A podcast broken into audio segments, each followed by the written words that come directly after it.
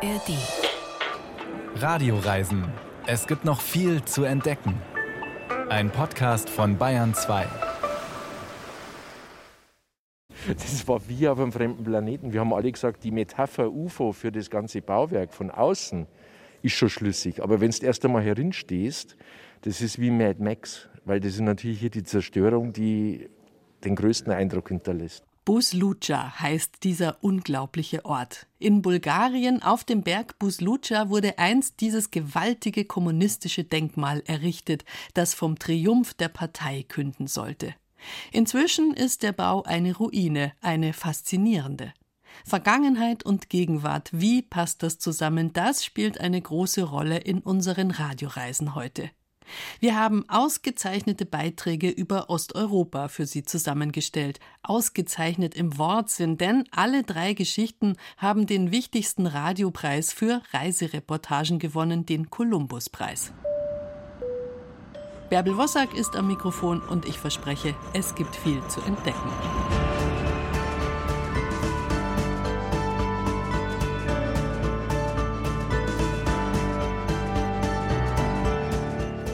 Mit dem Zug durch Europa reisen, da bahnt sich gerade eine Renaissance an. Das Fliegen geht oft nicht mehr ohne Gewissensbisse. Nur zum eigenen Spaß und Vergnügen so viel CO2 in die Luft zu blasen, das wollen viele nicht mehr.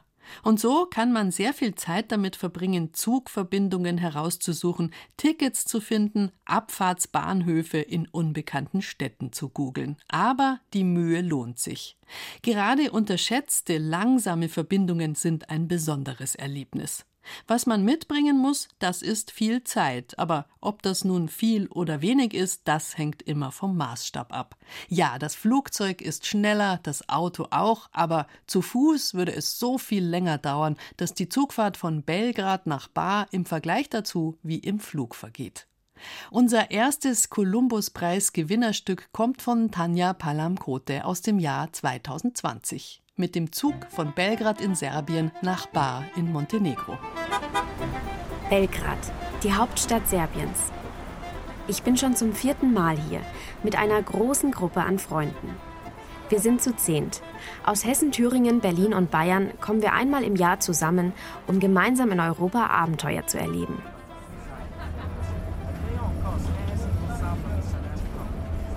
Mit der Straßenbahn fahren wir zum Bahnhof Topside. Von dort geht unser Nachtzug nach Podgorica. Die Strecke von Belgrad nach Bar in Montenegro ist eine der schönsten Bahnstrecken, die ich kenne. Die Fahrt durch das dinarische Gebirge führt durch viele Tunnel, über erschreckend hohe Eisenbahnbrücken und entlang an Canyons mit schimmerndem Wasser. Wirklich atemberaubend. Diesmal wollen wir aber nicht bis ans Meer, sondern steigen schon in der montenegrinischen Hauptstadt Podgorica aus. Mein guter Freund Felix ist in unserer Gruppe der Experte für Zugreisen in Serbien. Zugequalmte Abteile, noch mehr zugequalmte Gänge und ein überräuchertes Speisewaggonartiges Etwas. Teilweise betrunkene Schaffner, nette, entspannte Muttis mit ihren Kindern bei einer Zigarette gemütlich im Speisewagen stehend. Relativ bequeme Nächte auf den spartanischen Liegen. Felix ist auch derjenige aus unserer Gruppe, der Serbisch spricht. Er hat hier ein Jahr lang studiert. Er liebt die Sprache und die serbische Mentalität.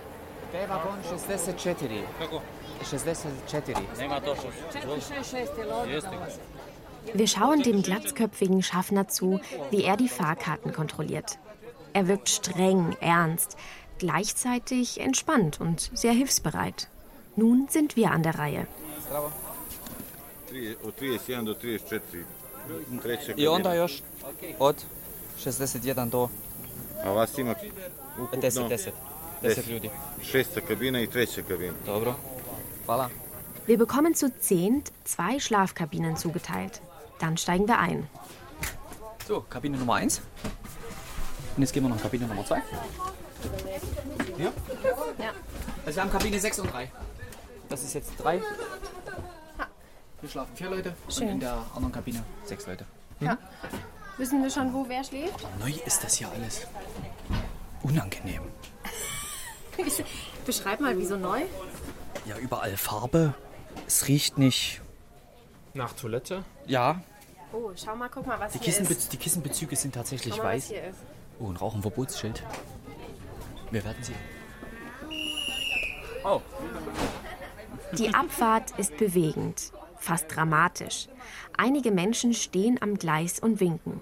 Familien und Freunde stehen im Gang am Fenster und winken zurück. Ich schaue mich in meiner Kabine um.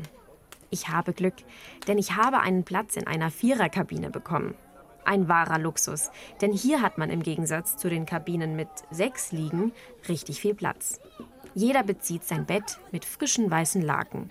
Für die kalte Nacht, es geht schließlich durchs Gebirge, gibt es zusätzlich Wolldecken. Nach dem Bettenbeziehen treffen wir uns auf dem schmalen Gang. Unser freundlicher, glatzköpfiger Schaffner antwortet auf die Frage, wo man rauchen darf, mit Zigarette in der Hand, dass man bei den Türen in der Nähe der Feuerlöscher rauchen soll. Da, wo es kein Fenster gibt und ein Kinderwagen steht. Da sagen halt Eltern auch einfach nichts, ne? So, wo die Kinder jetzt einfach so unter der Kippe durchrennen. Ist halt hier normal.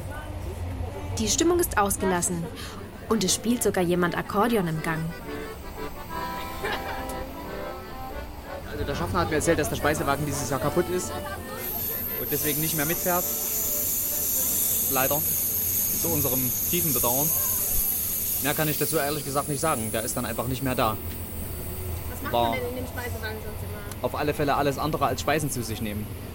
Der Kellner ascht in die Spüle. Der Kellner, Gehilfe, der in der Küche steht, schneidet Paprika mit Kippe im Maul. Ansonsten laute, dröhnende Musik aus einem Mini-Lautsprecher. Geheiterte Stimmung. Viel Alkohol. Die meisten Fahrgäste bringen sich Essen und Trinken selbst mit. Wir sind auch gut mit Proviant versorgt. Die letzten Male wurden wir aber auch immer sehr gastfreundlich eingeladen, zum Beispiel auf einen Schnaps. Felix und ich laufen in Fahrtrichtung durch den Zug. Wir kommen an einem Bereich vorbei, den wir aus den letzten Jahren noch nicht kennen und der uns gleich besonders erscheint. Was ist das denn hier? Ach, hier sitzen die Schaffner. Also das ist jetzt kein Restaurant dort hinten. Das ist auch nicht für jeden. Das ist einfach der Salon. Und dort kann man auch nicht so laut singen und sich auf unsere Art und Weise entspannen. Und er sagte, es sei für die Leute mit Geld. Dann habe ich gesagt, ja, dann ist das wohl doch nichts für uns.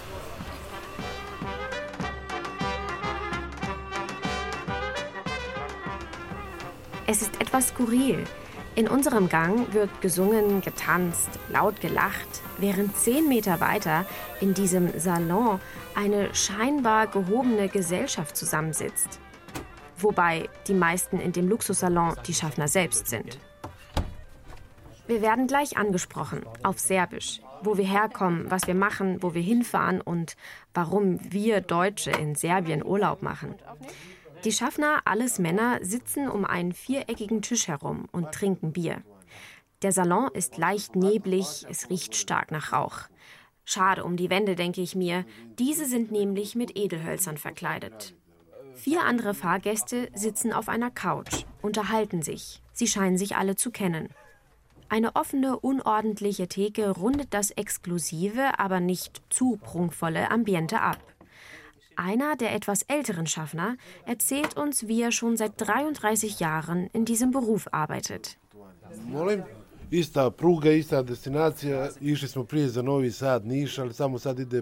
Ich fahre immer dieselbe Strecke, selbes Ziel. Früher sind wir noch nach Novi Sad gefahren, jetzt nur noch nach Bar. Das Interessante an dem Beruf ist, dass immer was Neues passiert, man neue Reisende kennenlernt. Bis zum Krieg gab es noch sieben Züge pro Tag auf der Strecke. Jetzt ist es nur noch einer abends. Also fahren auch weniger Leute mit. Seit 2000, seit der Bombardierung, wurde es weniger. Sie hat viel kaputt gemacht. Zwei Jahre ist alles stagniert. Wir sind eigentlich kein wildes Volk, aber so hat man das mit uns gemacht. Andeutungen und Erzählungen vom Balkankrieg, der nicht allzu lang her ist, hört man hier sehr oft. Ovaj voz ima, na primjer, četiri, pet vagona ima crnogorskih, a četiri srpska. Es gibt hier vier serbische Waggons und fünf montenegrinische. Wir sind das montenegrinische Personal. Dieser Waggon zum Beispiel war Titos Waggon. Ernsthaft. Mit diesem ist er gefahren. Das war sein Salon. Im ehemaligen Jugoslawien hatte jede Teilrepublik einen eigenen Waggon. Tito hat es wirklich gemocht, mit dem Zug zu fahren. Und er ist auch oft damit gereist, zum Beispiel nach Slowenien, Kroatien, Montenegro, Mazedonien. Das hier ist der serbische. Der Zug von Tito hieß Plavi Voj, also blauer Zug. Jetzt heißt dieser hier nur noch Schnellzug. Er hat eine Durchschnittsgeschwindigkeit von 60, 70 km/h. Früher ist er die Strecke in acht Stunden gefahren. Jetzt braucht er zwölf. Es wird immer schwerer, neue Schaffner zu bekommen. Es gibt aber auch keinen Bedarf, keine Züge, die fahren. Die Leute kommen mit dem Bus, Auto oder Flugzeug ans Meer. Der jüngste Schaffner in der Runde ist 26. Wie die anderen trägt er eine simple Uniform, dunkelblaue Hosen und ein hellblaues Kurzarmhemd. Ein wenig schüchtern erscheint der junge Schaffner, aber motiviert und offen, mit uns über seine Arbeit zu reden. Es ist eine schöne Arbeit.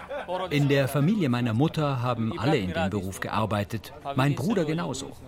Deshalb bin ich auch Schaffner geworden. Ich finde den Beruf zwar schön, würde aber gerne mehr verdienen. Also wenn man alleine lebt, kann man mit dem Gehalt leben. Ich habe Frau und Kind, da muss die Frau auch arbeiten. Das Gehalt liegt bei 400 Euro pro Monat für über 200 Stunden Arbeit. Vom Gehalt allein kann ich nicht leben. Jeder hat noch eine zusätzliche Arbeit, zum Beispiel Obst oder Gemüse aus dem Garten, das er verkauft. Auf die Frage hin, ob Bestechungen dazu zählen und wie oft sie bestochen werden, lacht er und meint, Falsche Frage. Darüber wird nicht gesprochen. Das geht nur unter vier Augen. To u četiri oka.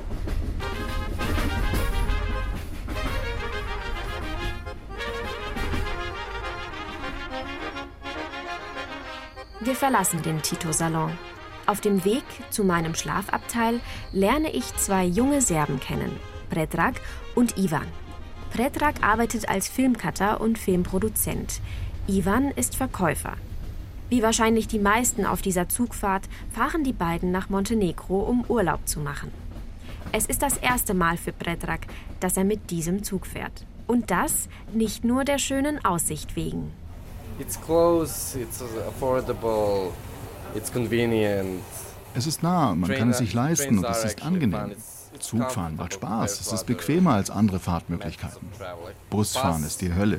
Fliegen ist okay, aber zu teuer für einen günstigen Kurzurlaub. Not that expensive, but more than you want to pay for a cheap vacation. How much did you pay for your ticket?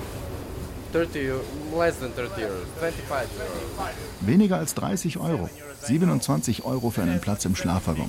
Das ist echt günstig.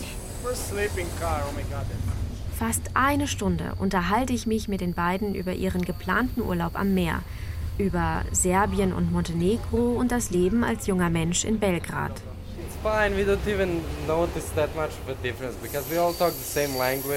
Wir merken kaum den Unterschied, weil wir alle dieselbe Sprache sprechen. Auch bei jungen Bosniern oder Kroaten, sobald man sich untereinander versteht, ist alles andere nicht mehr wichtig. Man vergisst, dass man aus einem anderen Land stammt, nach ein paar Sätzen. Wir machen zwar gerne Witze über Montenegriner und sie über uns, aber wenn man nach Montenegro fährt, ist es wie in einen anderen Teil Serbiens zu reisen. Und umgekehrt genauso. Da gibt es keine Unterschiede. But with Montenegro, it's basically like you're going to another part of Serbia. And I feel that when Montenegrins come to Serbia, it's just another part of Montenegro. There's no difference.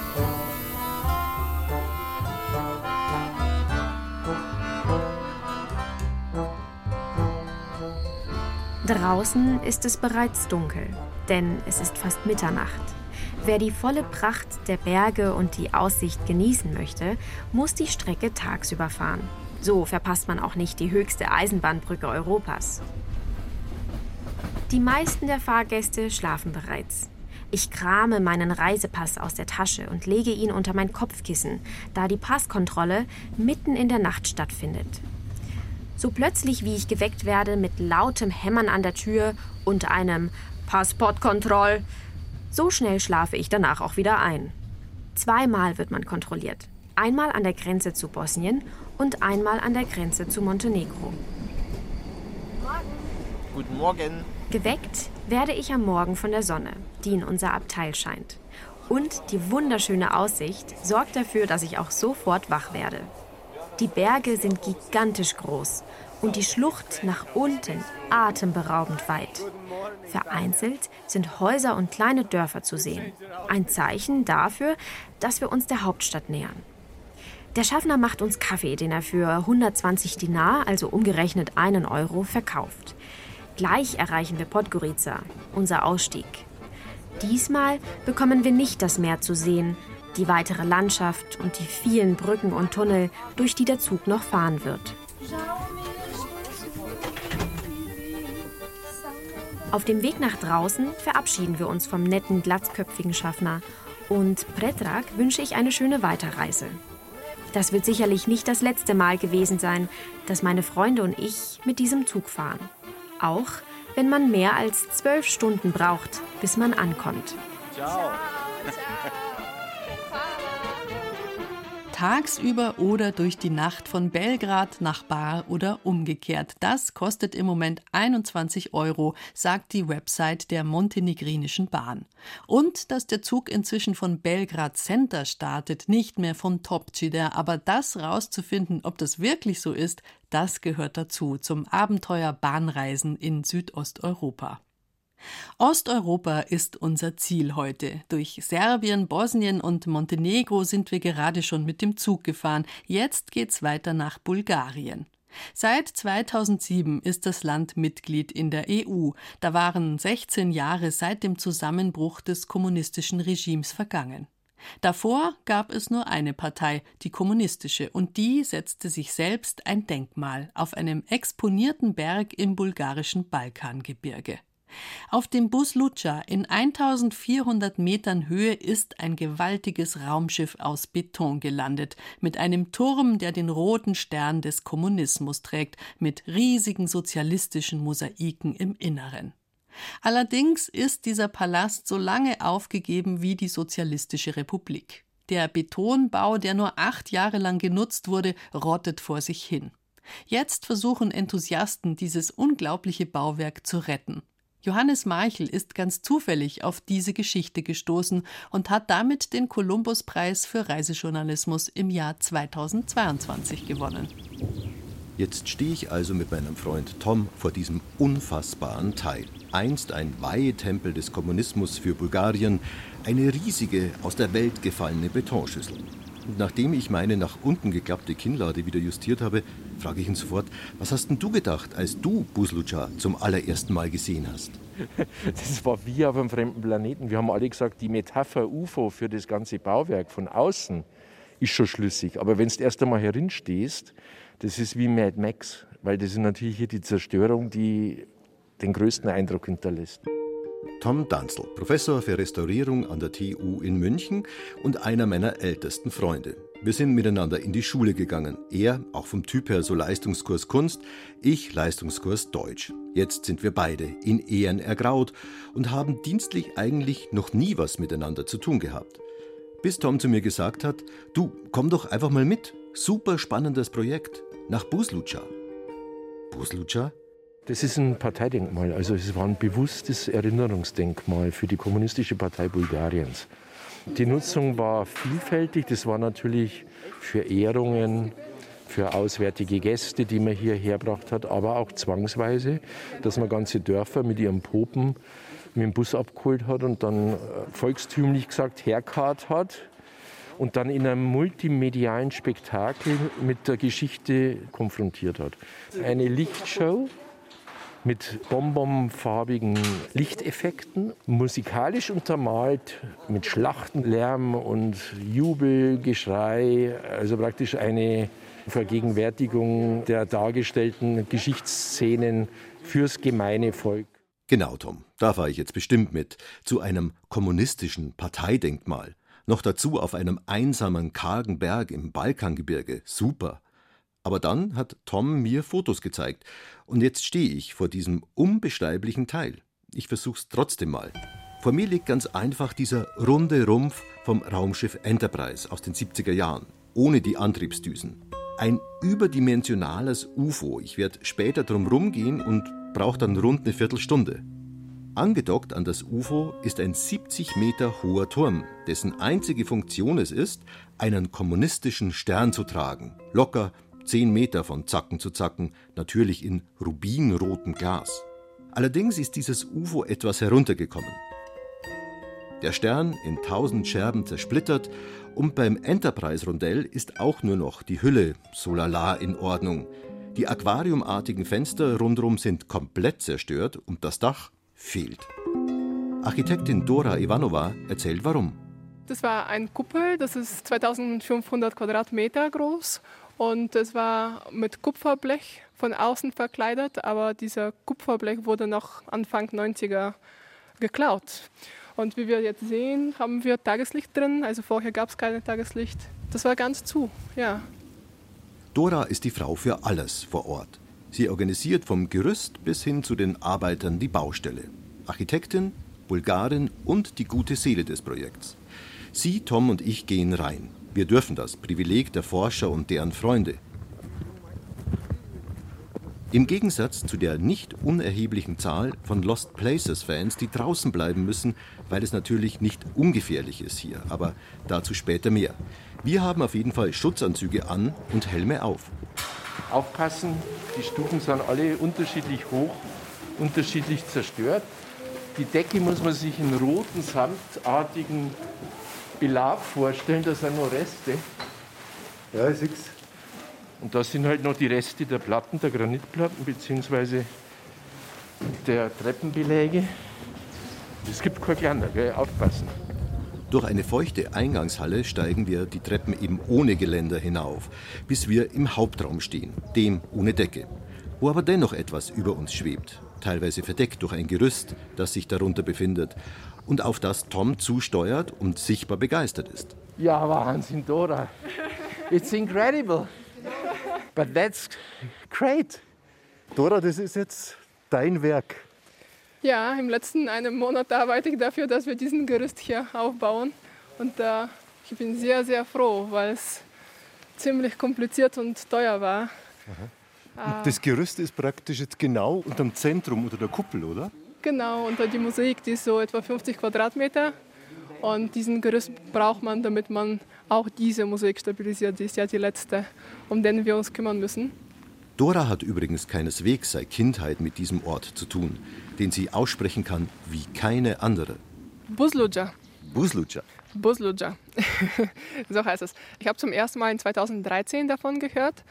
Und das ist eine lustige Geschichte, weil eine Kollege von mir hat mich gefragt, ob ich weiß, dass wir auf dem Berggipfel in Bulgarien ein UFO haben.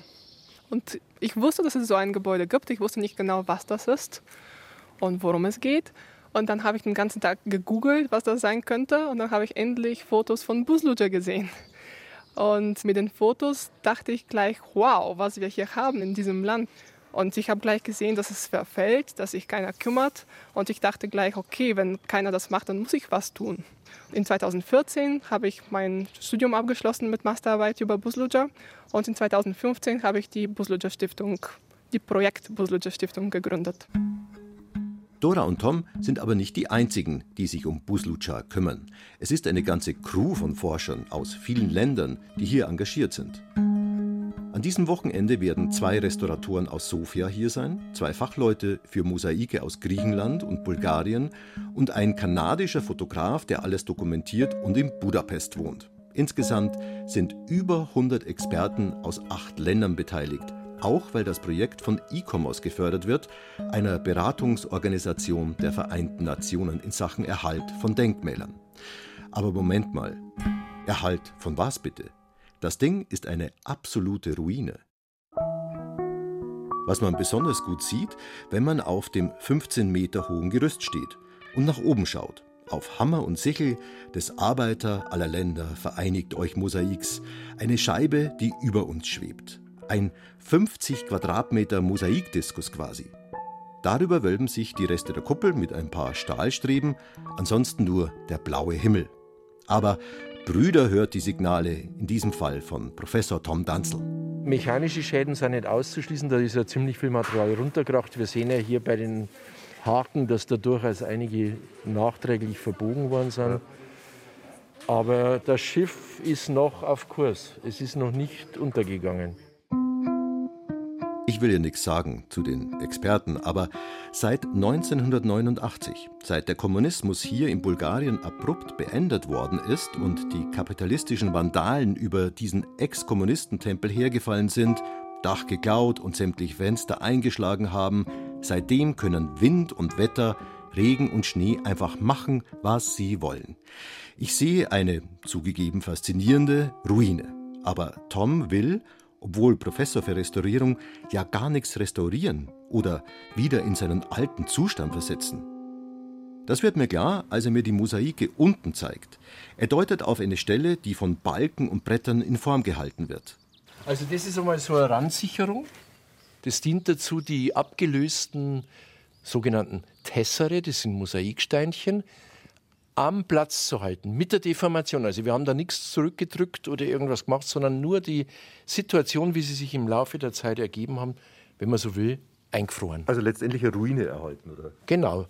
Wir zweifeln nicht an dem Status einer Ruine. Wir wollen nur den weiteren Verfall verlangsamen, wenn nicht sogar stoppen. Den Ist-Zustand erhalten. Das gilt vor allem für die Mosaike, die sich kreisrund am Hauptraum entlangziehen. Einst fast 1000 Quadratmeter mit denen die glorreiche Vergangenheit Bulgariens und der kommunistischen Partei bebildert wurde. Was sind die zwei Gefahren fürs Kunstwerk? Der Mensch und das Wasser. Und wir haben beide draußen. Wir haben die Vandalen draußen und wir haben das Wasser draußen. Gefahren, die einigermaßen gebannt sind. Das Wasser war gleich die erste Aktion eine sogenannte Einhausung der Mauern des Mosaikrondells war. Ein Dach mit herunterhängenden Folien einfach. Und die Vandalen, weil die Gemeinde Kasanlak vor fünf Jahren eine Ein-Mann-Polizeistation eingerichtet hat, hier oben auf dem Berg. Tag und Nacht, 365 Tage im Jahr. Denn nach 1989 waren bei Weitem nicht nur die Materialdiebe hier vor Ort, sondern auch die sogenannten Lost Place Touristen. Menschen, die fasziniert sind von der Morbidität verlassener und auch zerstörter Plätze und gern auch noch ihren Teil dazu beitragen, dass das noch morbider wird. Viele haben sich unbefugterweise den Zutritt verschafft. Die haben hier Partys gefeiert, Raves, Graffiti hinterlassen. Dann hat sich das Ganze ein bisschen kommerzialisiert. Da waren dann von kleineren Tourismusunternehmen Touren nach Butzelschau angeboten. Das ging dann bis 2015 so weiter, bis dann die Gemeinde Kasanlak beschlossen hatte, hier eine Polizeistation zu errichten und diesem Wesen, Unwesen ein Ende zu bereiten. Übrigens, so richtig verlassen fühlt es sich an diesem Lost Place nie an. Nicht nur, dass am Morgen, als wir ankommen, eine Herde freilaufender Pferde vor der Enterprise-Untertasse grast, was für ein Bild, die erhabene Ästhetik von 20 Stuten mit Fohlen und Hengst vor Betonschüssel. Ich treffe auch Touristen, wie den Motorradfahrer Hans-Peter aus Karlsruhe hier. Er steht wie alle anderen auch vor verschlossenen Türen. Enttäuscht? Ja, natürlich. Also ich hätte das Mosaik natürlich schon gern gesehen das ist ja so also ein Platz für Lost Places. War das auch, wie ihr drauf gekommen seid? Ehrlich gesagt, ja. Also als Lost Place war es äh, sozusagen markiert. Ich hatte auch Bilder gesehen von Leuten, die drin waren. Das muss also schon eine Weile her sein. Naja, sieht ja schon auch sehr imposant aus. Ne? Und jetzt von außen trotzdem wert, dass man herfährt? Naja, ich würde jetzt nicht den ganzen Weg von Deutschland hierher fahren, nur um dieses ähm, Kunstwerk zu sehen. Aber wenn man auf jeden Fall schon im Land oder in der Gegend ist, dann denke ich, ist auf jeden Fall ein Besuch wert. Als ich Architektin Dora frage, wie das mit dem Lost Place ist, da lacht sie nur. Also es ist nicht sehr lost und nicht sehr vergessen. Also man kennt es schon sehr. Jeden Tag am Wochenende im Sommer gibt es 500 bis 1000 Menschen und all die möchten rein. Und diese Besucherinnen und Besucher sollen, wenn es nach Dora geht, in nicht allzu ferner Zukunft auch das Innere des Baus wirklich besichtigen können. Die Mosaike, die die Geschichte der kommunistischen Partei Bulgariens darstellen, aber noch eine ganz andere Geschichte erzählen. Stichwort Dissonant Heritage, also unbequemes oder unliebsames Erbe. Für mich ist Busluja viel mehr als Mosaike und Beton. Für mich ist das eine Möglichkeit, viele Leute anzusprechen. Mein Traum wäre, dass Busluja ein Vorbild ist für viele andere Orte und dass mehr Menschen sich für die Kulturerbe einsetzen. Aber damit diese Besuche funktionieren, ist natürlich erstmal viel Geld nötig. Dora hat dazu extra eine Stiftung gegründet und versucht, Geldgeber zu akquirieren. Von der Getty Stiftung bis zum Skiliftbetreiber vom Berg hier, der den Strom spendiert. Trotzdem, für mich eine schier unfassbare Aufgabe, wenn man sich die Schäden so anschaut. Aber ganz unmöglich? Wenn man Dora, Tom und die anderen hier in ihrem Engagement und Enthusiasmus erlebt, will ich glauben, dass Buslutscher irgendwann wieder ein Dach hat und für alle zugänglich ist. Irgendwann? Dora schüttelt den Kopf. Nächstes Jahr. Das Buslucha-Denkmal in Bulgarien. Bitte unbedingt im Netz nach Bildern suchen, man glaubt es kaum.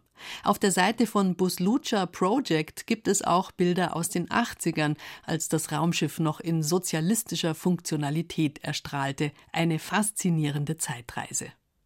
Zwischen Gegenwart und Vergangenheit spielen sich unsere Radioreisen heute ab. Bei unserer dritten osteuropäischen Geschichte da wird das besonders deutlich und auch besonders schwierig. Wir haben in unserem Archiv noch eine Kolumbus-Preissiegerin gefunden. Christine Hamel hat den renommierten Journalistenpreis im Jahr 2014 gewonnen. Das war das Jahr, in dem die Olympischen Winterspiele in Sotschi am Schwarzen Meer stattgefunden haben, kurz bevor Putin dann die Krim überfallen und übernommen hat.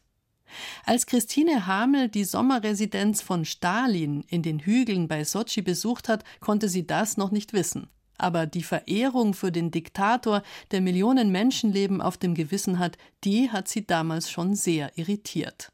Wie die Russen Stalin heute sehen, das wissen wir nicht, denn niemand reist mehr nach Sotschi. Eine beklemmende Geschichte, die mit dem heutigen Blick auf Russland nicht gerade entspannter wird. Es kam, wie es immer kommen musste.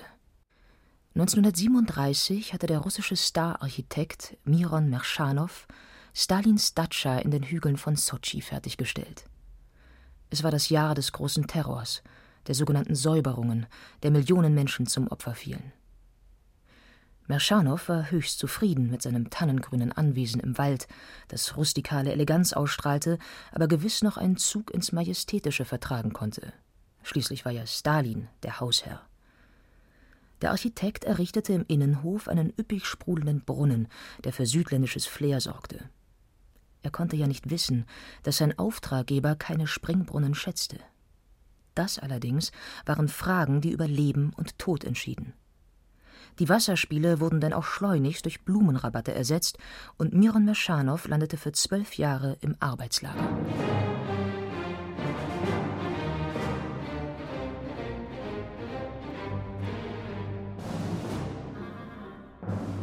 Silonaja Roscha, grüner Hain, heißt die Datscha auf einer Anhöhe in den Hügeln hinter Sochi. Ein Kreml unter Palmen, der pünktlich zu den Olympischen Spielen generalsaniert und zum Luxushotel ausgebaut wurde. Die historischen Räume indes werden als Museum genutzt, in dem mich Victoria, die Leiterin, in Empfang nimmt.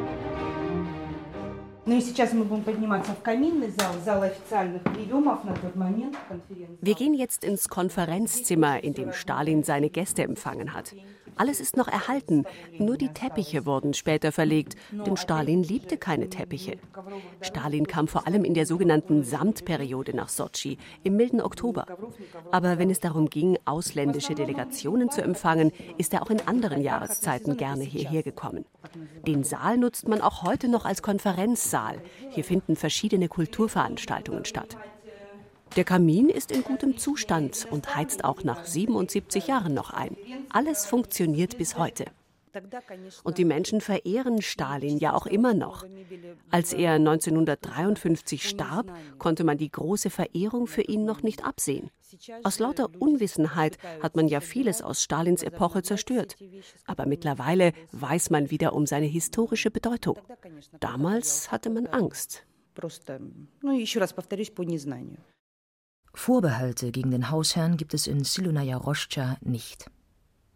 Die kniefällige Heldenverehrung kennt keinen Tyrannen, Despoten, Diktator. In Silunaya Roschcha begegnet man eher einem gutmütigen Menschenfreund. Da sitzt Stalin im Kreis seiner Liebsten, die so lieb ihm nicht waren.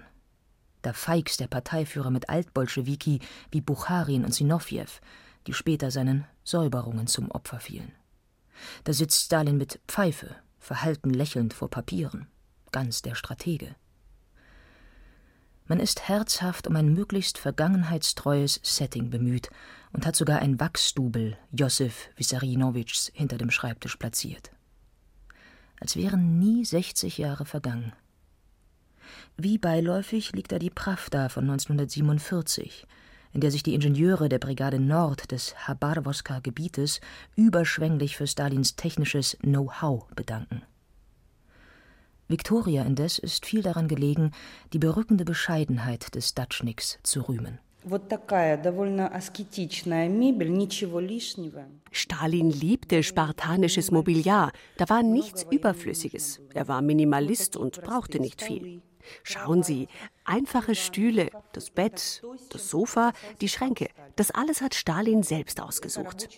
Hier sehen Sie seinen Schreibtisch mit dem schönen Schreibtischset. Das ist ein Geschenk von Mao Zedong zu Stalins 70. Geburtstag. Die beiden waren ja gut befreundet.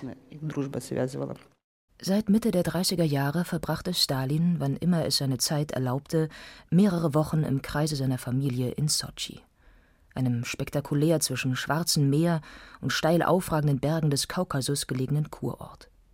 Der Inbegriff des Südens mit Palmen, Oleander, Magnolien, Orangen und Zitrusfrüchten. Das Haus hat drei verschiedene Balkone, auf denen Stalin unterschiedliche Luft einatmen konnte. Es gibt den Balkon zum Meer hin, es gibt den Balkon mit Bergluft und es gibt einen Balkon, auf dem sich Meer und Bergluft mischen.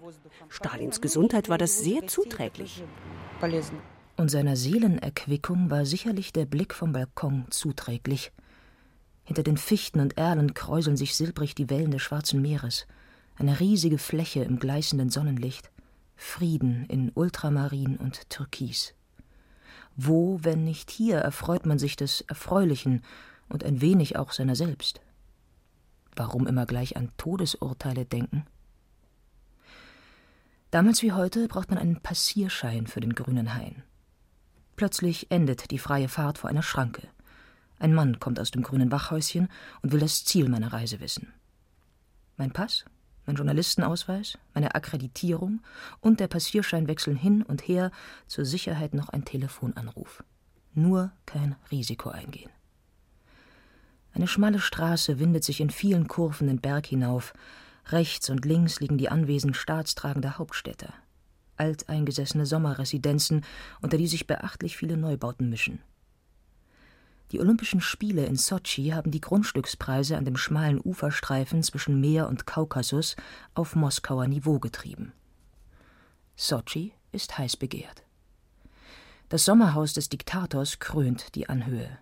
Nur man erkennt es nicht gleich, denn farblich hat es sich ganz dem umgebenden südländischen Nadelwald angepasst.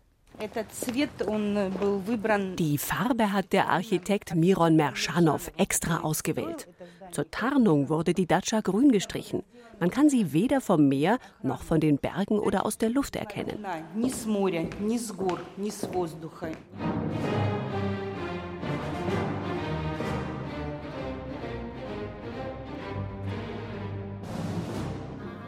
Zu Hause bei Stalin. Vier Flügel gruppieren sich um einen mediterran anmutenden Innenhof. Auf dem Fensterbrett hockt eine verkniffen blinzelnde Katze. Wer übernachtet hier? Was träumt man hier an diesem abgrunddüsteren Ort? Was treibt einen hier um? Wer fühlt sich wohl auf der Datscha des Vaters aller Völker, der blutrünstig über Leben und Tod herrschte? Welche Aura zum Teufel sucht man denn hier? Wer spinnt sich hier in Vergangenheit ein? Victoria versichert, dass es an Gästen keineswegs mangelt. Es gebe viele Besucher, die sich Stalin verbunden fühlten.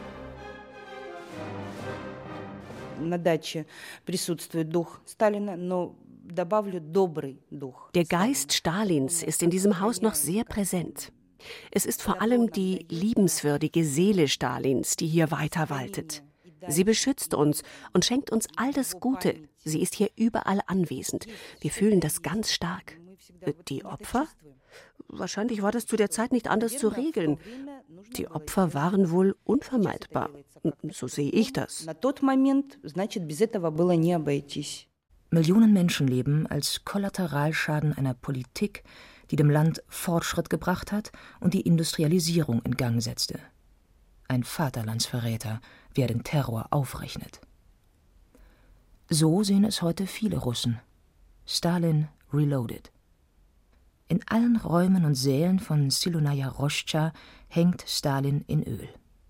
Manche Gemälde bilden ihn überlebensgroß ab, ganz seiner despotischen Alleinherrschaft entsprechend. Tatsächlich war Stalin gerade mal 1,72 Meter groß. Ob der Billardtisch wohl etwas unter Normhöhe ausfällt? Stalin spielte eigentlich nicht so gerne Billard. Er spielte lieber Schach. Aber er musste ja immer wieder ausländische Gäste empfangen und lernte daher Billard. Und er war natürlich ein guter Spieler. Mitspieler berichten von einer recht eigenwilligen Technik. Stalin fasste den Kö mit der rechten Hand wie einen Speer und stieß die Kugel von oben herab. Bedeutungsvoll legt Victoria den Billardstock auf den Tisch, mit dem der Diktator immer gespielt hat. Ich könnte ihn gerne berühren, ermuntert sie mich wohlwollend. Ich möchte aber lieber nicht. Neben dem mit grüner und goldener Seide ausgekleideten Billardzimmer liegt das Kino der Datscha. Stalin war ein großer Filmfreund. Erleichterung von seiner Bösartigkeit und kriminellen Energie verschafften ihm amerikanische Komödien. In diesem Saal war ein Kino eingerichtet. Stalin liebte es, Filme allein anzuschauen, denn er wollte seine Emotionen nicht vor anderen Menschen zeigen. Er liebte Komödien sehr, Orlov, Charlie Chaplin. Und um sein herzhaftes Lachen nicht vor anderen zeigen zu müssen, hat er die Filme immer allein angeschaut. Schade, dass Stalin seine weitaus weniger freundlichen Emotionen nicht auch so gekonnt hinter den Bergen von Sotschi halten konnte. Sotschi, das mediterrane Paradies am Schwarzen Meer. Auch Wladimir Putin liebt diese Stadt, sonst hätte er nicht die Olympischen Spiele dorthin geschafft. Bis zum nächsten internationalen Großereignis in Russland wird vermutlich noch viel Zeit ins Land gehen. Lauter preisgekrönte Reportagen hatten wir heute für Sie im Programm, alle aus Osteuropa. Mit dem Zug in diesen Teil Europas zu fahren, das finde ich eine richtig spannende Idee und ich hoffe, dass irgendwann auch Russland wieder auf der Liste der möglichen Reiseziele auftaucht.